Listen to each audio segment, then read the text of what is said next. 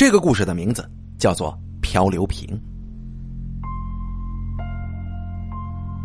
第一集，雷鸣是一位 IT 男，终日跟电脑打交道，以至于下班之后看见电脑就会觉得想吐。所以每次工作完毕，雷鸣回到家都不会再接触任何的电子设备了。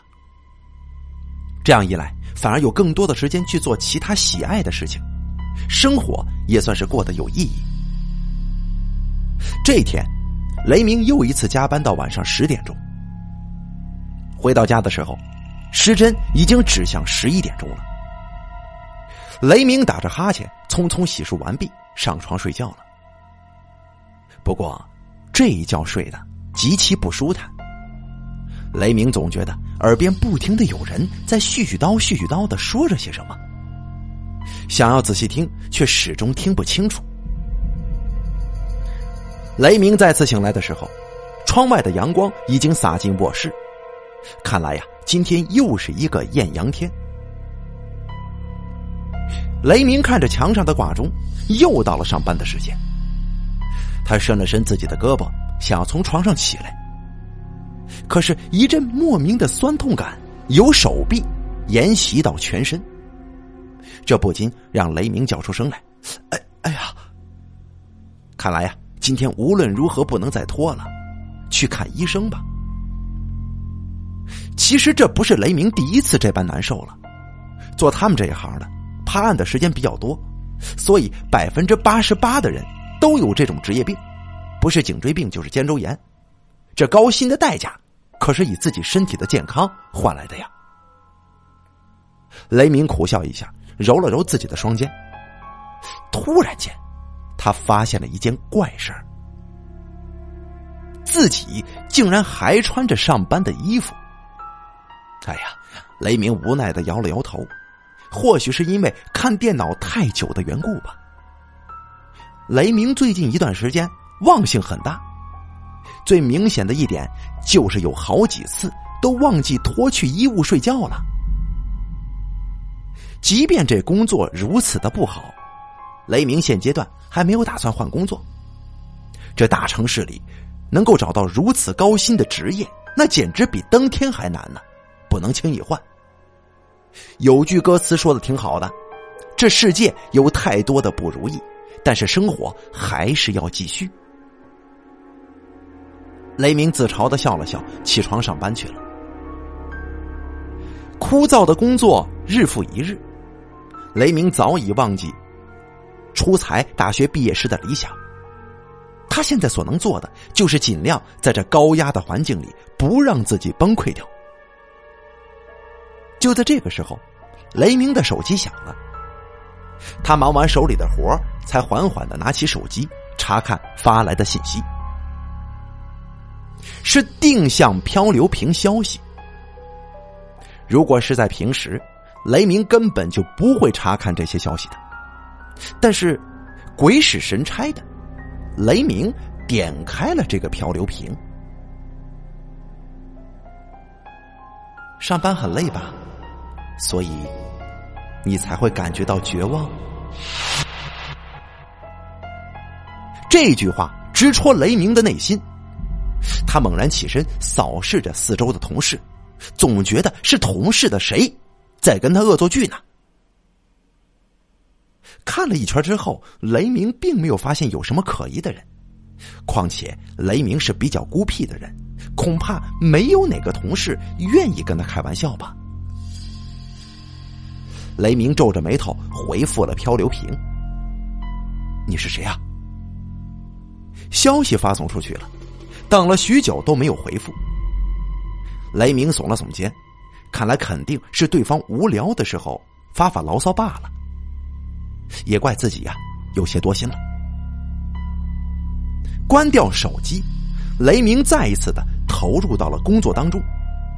一上午，漂流瓶的消息都没有再响起过。雷鸣也没有把这件事情再放在心上。直到快要吃午饭的时候，这漂流瓶的信息冷不丁的就想起来了。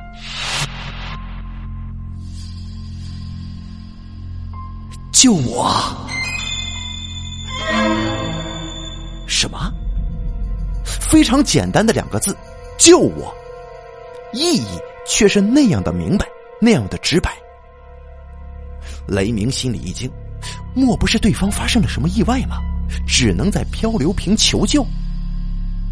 这样的事情现在很常见的，比方说，对方进入了某个传销组织，在严实的看守之下，好不容易才发出了这样的消息。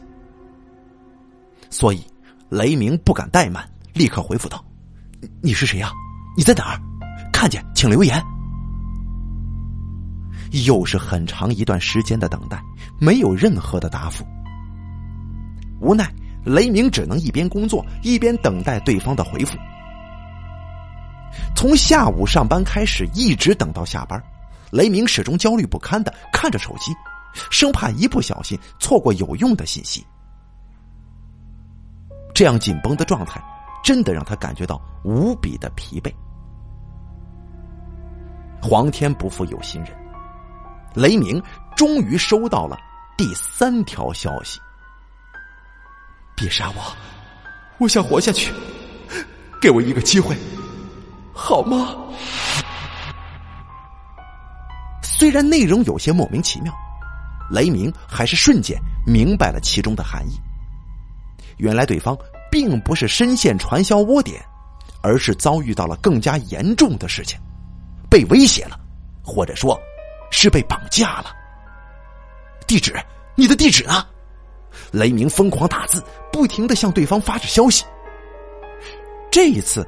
对方回的倒是挺快的。志明路三三九号五单元三楼六号。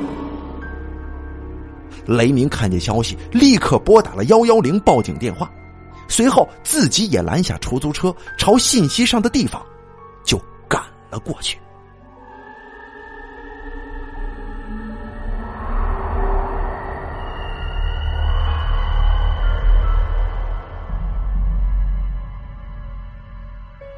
第二集，雷鸣没想到，郑民路就在离自己公司不远处，大约只有一公里左右的路程。出租车行驶的很快，两分钟之后就来到了志民路。雷鸣以为这志民路是一条街道的名字，谁知道这志民路代表的是一大片棚户区，基本都是八九十年代修建的房屋。一栋挨着一栋，形成了不少幽暗的这种小巷子。雷鸣找了许久，他还是没有能够找到志民路三三九号。又绕了一大圈，雷鸣这才在一栋红砖楼房前看见了一辆警车。这应该是自己报警之后出警的人员。雷鸣没有犹豫，走上前问道：“警官。”你们是接到报案才过来的吗？两名警察同时点了点头。年轻一些的那位警察问雷鸣：“是你报的警吗？”“是的，是我报的警。”“呃，这这里就是三三九号吗？”雷鸣点头承认了是自己报的警。你报的警，你不知道这里是三三九号吗？老一点的警察开口说了。这一张嘴就觉得十分不友好。哎呀，我真不知道这里是三三九号，我只知道上面有人正遭遇威胁呢，等待解救。雷鸣的语气也有些冲，他最看不惯的就是那些耀武扬威的警察，高高在上，不把群众放在眼里。哼，你知不知道，报假警是犯法的，我可以告你浪费警力。老警察说话的声音越来越大。我，什么？我我报假警？雷鸣冷笑一声，接着说：“哼，你们都没上去查过，就说我报假警？好，我现在就给你看看证据。”说完，雷鸣就打开手机，想要给警察看漂流瓶的信息。同志，任何事情都要弄明白了再说，不要相信一些无聊人士的恶作剧了。这栋房子过段时间就要拆迁了，三楼六号房间也空了有一段时间了。我们刚才上去又排查了一遍，并没发现什么异常啊。年轻一些的警察这态度就好了许多，心平气和的跟我说话。没有异常，呃，你们进去看过了吗？雷鸣听了之后有些不相信。哎呀，你要是不信的话，就自己上去看看，不就明白了吗？啊，好。雷鸣点了点头，三两步就跨到三楼，顺着门牌号找到了六号。跟警察说的一样，没有异常，而且屋里的情况一目了然。为什么这么说呢？因为这屋连个门都没有。雷鸣看了一眼屋里的景象，这是一个套间，客厅跟卧室连在一起。房屋里除了破烂的床跟椅子，就没有任何活动的物体了。雷鸣不敢相信自己真的被别人恶作剧了，他急忙拿出手机，想要找到漂流瓶的历史消息。奇怪的是，刚才还在的消息，现在竟然找不到了。雷鸣可以对天发誓，自己并没有删除过任何的消息，为的就是保留证据。这会儿怎么突然就没了呢？真是无比的诡异呀！雷鸣不停的刷新着手机消息记录，但仍然就是看不见那求救的漂流瓶了。住在隔壁的一位大叔看见雷鸣满头大汗的站在六号房间门口，关切的问道：“小伙子，有什么事儿吗？”雷鸣听见问话之后。猛地抬头说道：“哎，大叔，这里这里没人住吗？以前有人住的。”大叔的前半句话给了雷鸣些许的希望，但是后半句话直接让雷鸣感觉到了无比的恐怖。不过呀，自从那里死了人之后，就再也没人住了。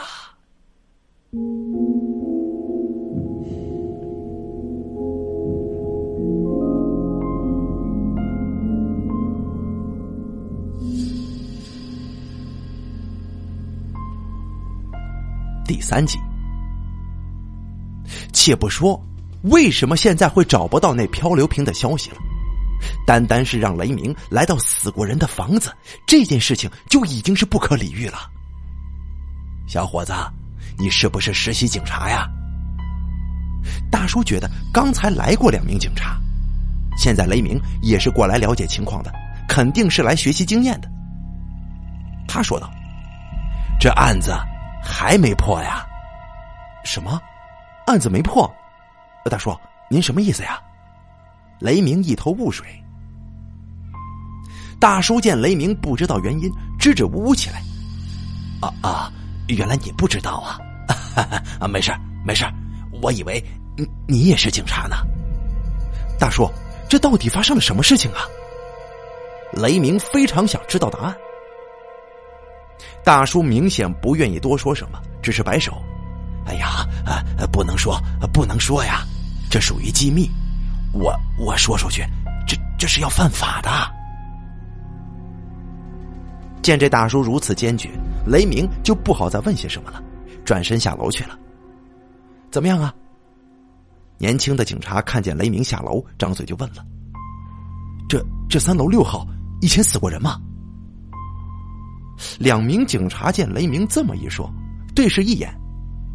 老警察走到雷鸣身边，低沉的说：“既然你已经知道这里死过人，我就有理由怀疑，你是在报假警。”我我没有报假警啊，我有。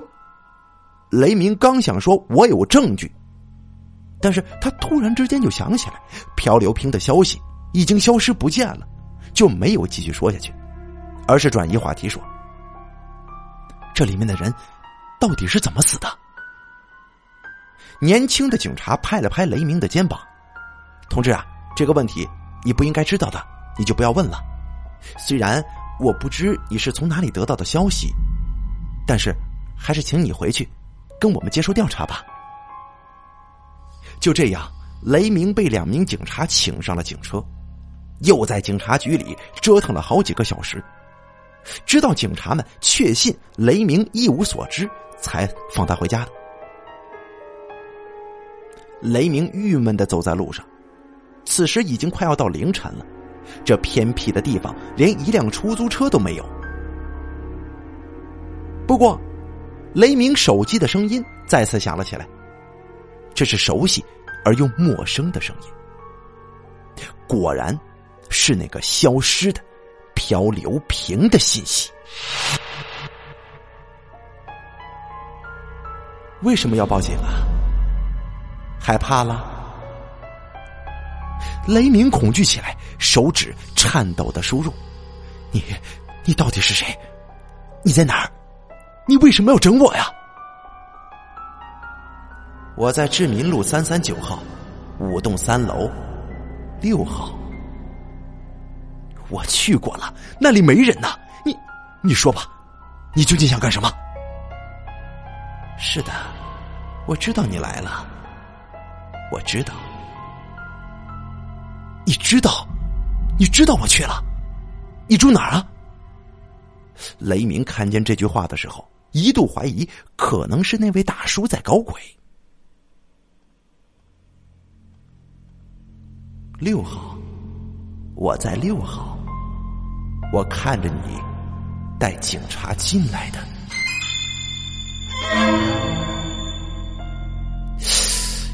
雷鸣倒吸一口凉气，他不敢相信自己看见的这些消息。如果说都是真的，那么此时此刻跟雷鸣在联系的恐怕不是人呐！不会的，这个世界上怎么可能有？不会的。肯定是有人在跟我恶作剧呢。雷鸣深吸了一口气，尽量让理智回到自己的身上。他打字道：“不好意思，我我不知道你是谁，但是，请你不要再来打扰我的生活了。如果你喜欢开玩笑的话，你找别人吧。”这句话似乎奏效了，对方没有回复雷鸣，顿时雷鸣就松了一口气。自己早就应该这样说话了，也不至于在警察待这么久。哎呀，也罢，就当一个教训吧。回到家中，雷鸣累得快不行了，连澡都没洗，直接躺床上就昏睡过去了。也不知道睡了多久，雷鸣感觉有什么东西滴在自己的脸上，凉凉的。他不耐烦的用手摸了一下自己的脸。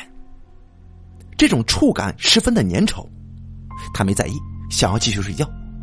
可是这粘稠的液体不停的滴在他的脸上，终于，雷鸣就惊醒过来了。入眼的便是一双悬挂在半空当中的双脚，血红的液体正在顺着脚趾尖滴下来，然后掉在雷鸣的脸上。雷鸣被眼前的一幕震惊了，大口喘着粗气，视线上移。只见一位妙龄的女子，此时正吊在空中，双眼死灰，嘴巴大张，全身裸露的皮肤到处都是大小不一的伤口。这，雷鸣吓得想要离开这里，转身却被脚下的东西绊倒了。他借着模糊的光线一看。绊倒他的是一个破败的椅子。不过雷鸣不记得自己家里有这么一个烂的椅子呀。哎，不对。不过这椅子好像在哪里见到过。雷鸣又环视了四周一番，这一看之下，汗毛都立起来了。这这房间不是自己下班的时候去的志明路那个空屋吗？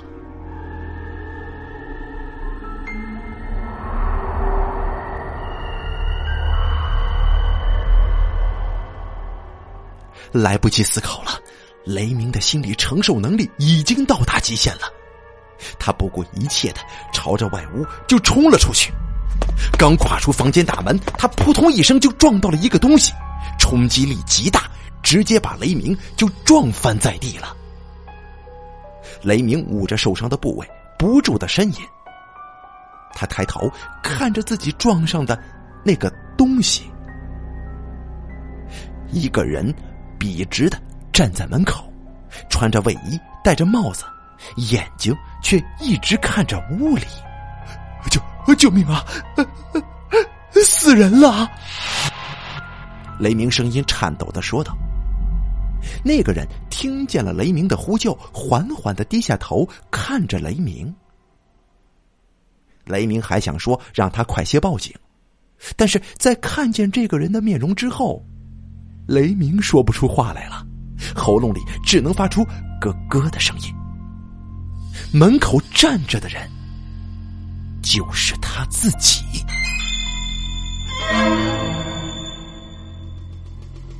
雷鸣打死也想不到会出现这样恐怖的画面。门口的自己看着雷鸣，嘴角露出一丝邪邪的微笑。他一把掐住雷鸣的脖颈，突然间，雷鸣就感觉到了强大的窒息跟压迫的感觉，大脑极度的缺氧，让雷鸣的意识逐渐的就模糊起来。他无力的挣扎了几下，就昏迷了过去。一晚上睡两觉，不是正常人能做到的。雷鸣觉得自己现在就不是正常人了。他依靠在床边，看着窗外美丽的景色发呆。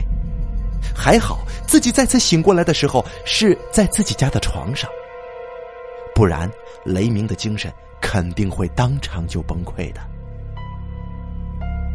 雷鸣向公司请了假，他想好好的休息一天。不论是精神或者肉体，他都不能再承受一点点的压力了。想到这儿，雷鸣决定再睡个回笼觉，让自己放松一下。无奈呀，不论怎样困倦，雷鸣都不能入睡半分。在他的心里，始终有个结顶在那儿，吐不出来，也咽不下去。唉雷鸣叹了口气，起了床。既然睡不着，那就只能出去逛逛了。他是这样打算的：吃一顿美美的早餐，然后找一个环境清幽的地方喝喝茶，看看景色，这样会对自己的状态有所缓解吧。时间来到了早上七点钟，楼下的早点铺门庭若市。雷鸣吃了自己最爱的豆浆油条之后，觉得这心里稍微安定了一些。果然呢，食物是精神疾病的良药，这种说法是有道理的。走在路上，微风拂面，回想起昨天所经历的一切，更像是一场噩梦。雷鸣嘴角露出一丝自嘲的微笑。是啊，自己为什么要如此看重这件事情呢？难道就不能把它当成一个恶作剧？即便是有人曾经遭遇过不幸，为什么自己会如此在意？对，就应该这样想。雷鸣不禁为自己的理智感到满意。他漫无目的的逛起街来，感受世间的美好。不知不觉的，雷鸣就无聊的度过了一天。从一开始紧张会收到这漂流瓶的信息，到后来没有任何信息，而渐渐的放下心情。雷鸣认为，自己的霉运应该到此就结束了。明天生活还会回到正常的轨道。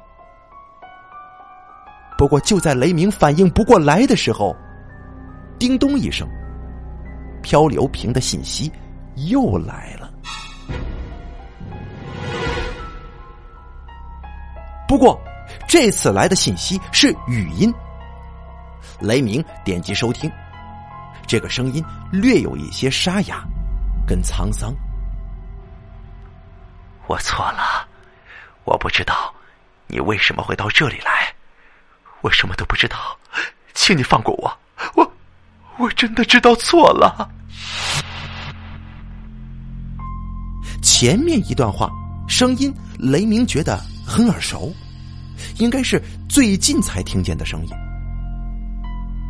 雷鸣回忆了一会儿，捕捉了一些细节。这声音是自己在志明路三三九号三楼碰见的那位大叔的声音呢。啊，他有危险了。雷鸣当即又想拨打报警电话，可是刚拨下，可是刚按下拨号键，漂流瓶那边又传来了一段语音：“为什么要看着我？为什么要看着我？你知道的实在是太多了，你该死！”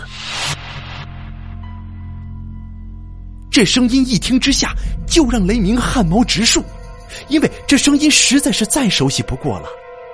这声音明明就是雷鸣自己的声音呐，只不过，只不过听上去没有丝毫的情感罢了。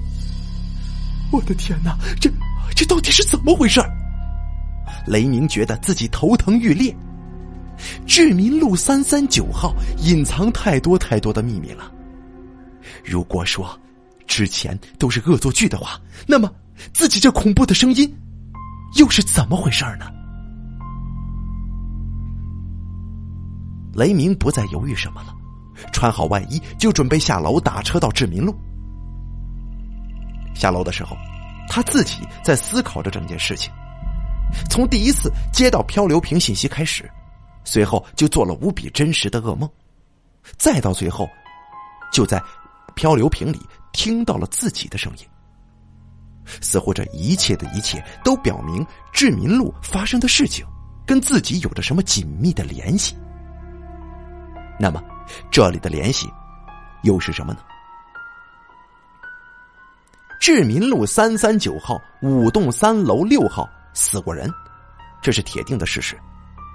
难不成真的是在房间内死去的人给自己发的漂流瓶信息吗？现在这样的情况，就暂且相信是死去的人给自己发了消息吧。就算是这样，那么他的用意又是什么呢？雷鸣的逻辑推理能力并不怎么样，他能想到的原因真的是少之又少。不过在这些原因当中，雷鸣觉得，这死去的人想通过自己找到杀人凶手的原因是最靠谱的。第一，从开始发信息给自己就可以表明，死去的人想让自己报警。不过看来效果并不怎么明显。第二，死去的人让自己做噩梦，可能就是想让自己看到他的死因是怎样的。第三，漂流瓶出现大叔的声音，这说明那凶手可能又在作案了。而在梦中梦见的、跟出现的、跟听见的自己的声音，其中的原因呢？雷鸣猜测，会不会是死去的人暗示自己亲自过来解救他们？因为警察已经变得不再可靠了吗？关于这一点，雷鸣怎么都想不明白。不过现在的事情是火烧眉毛了，自己必须做出判断。雷鸣的内心挣扎了一会儿，还是拿出了手机，拨通了报警电话。喂，喂，我要报案！志民路三三九号五栋三楼六号有人，有人有生命危险。电话还没挂断呢，雷鸣突然觉得脑袋剧痛，一瞬间就人事不省了。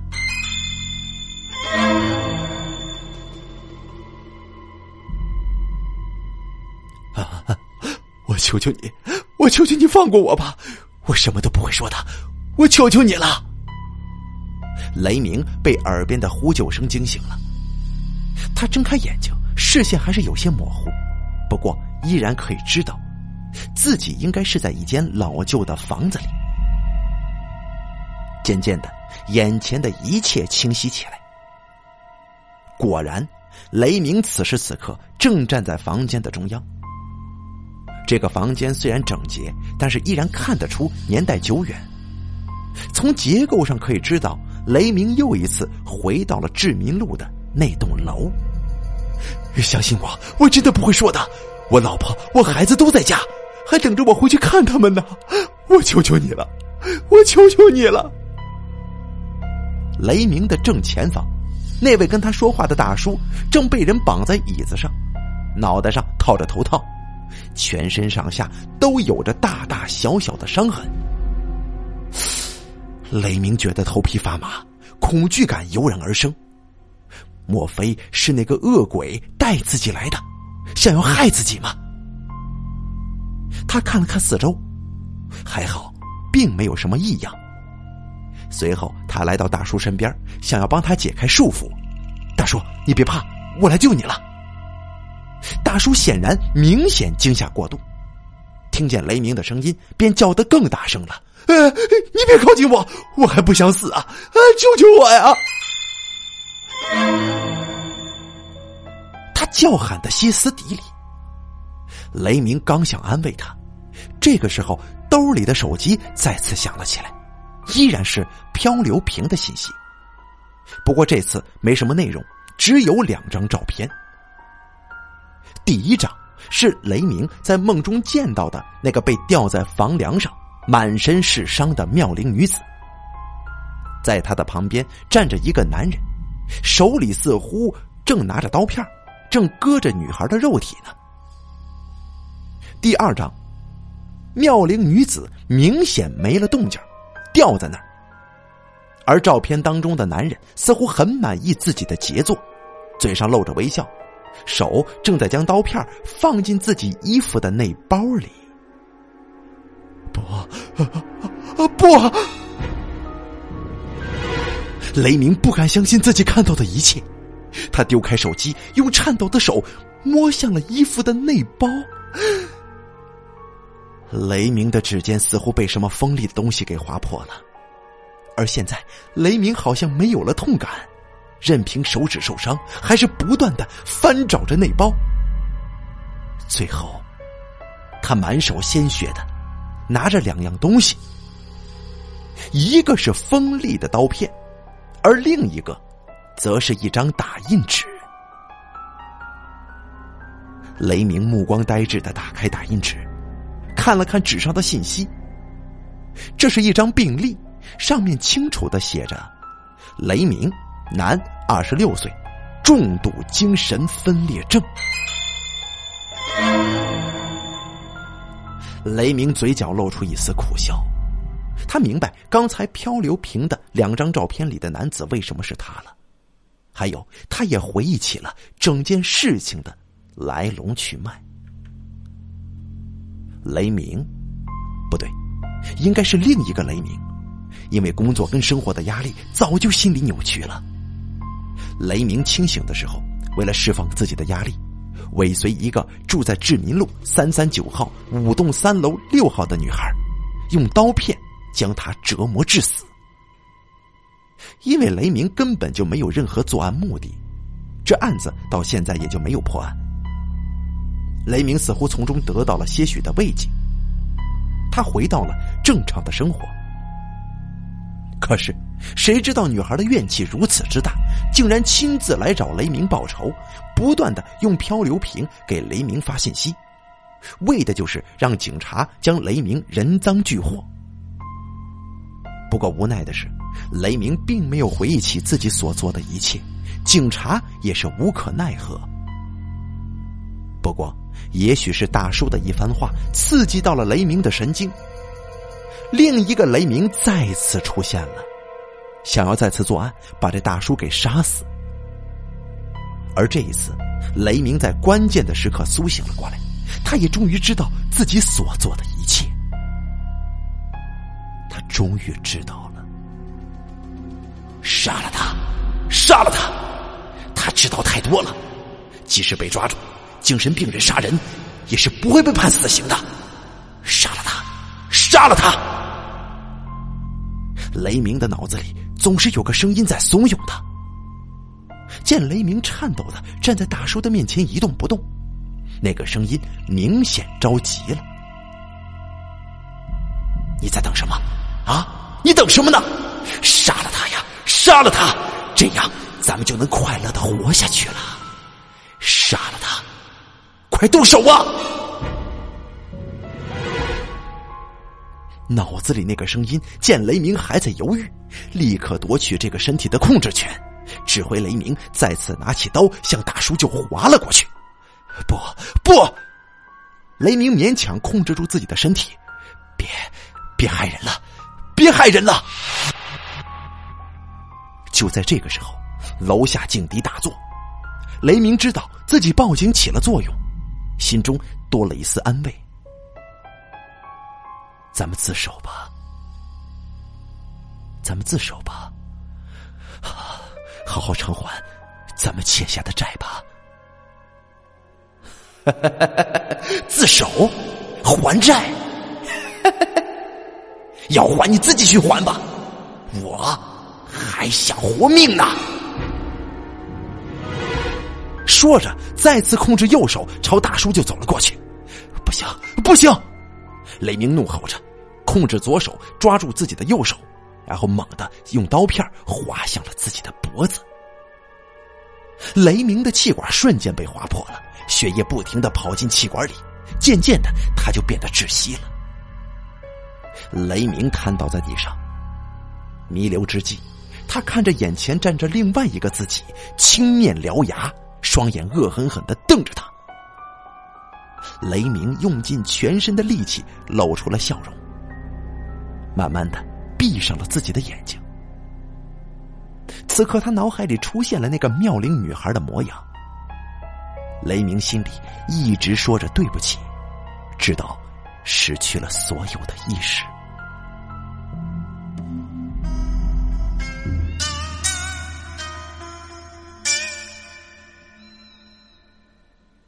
好了，漂流瓶的故事演播完毕，感谢您的收听。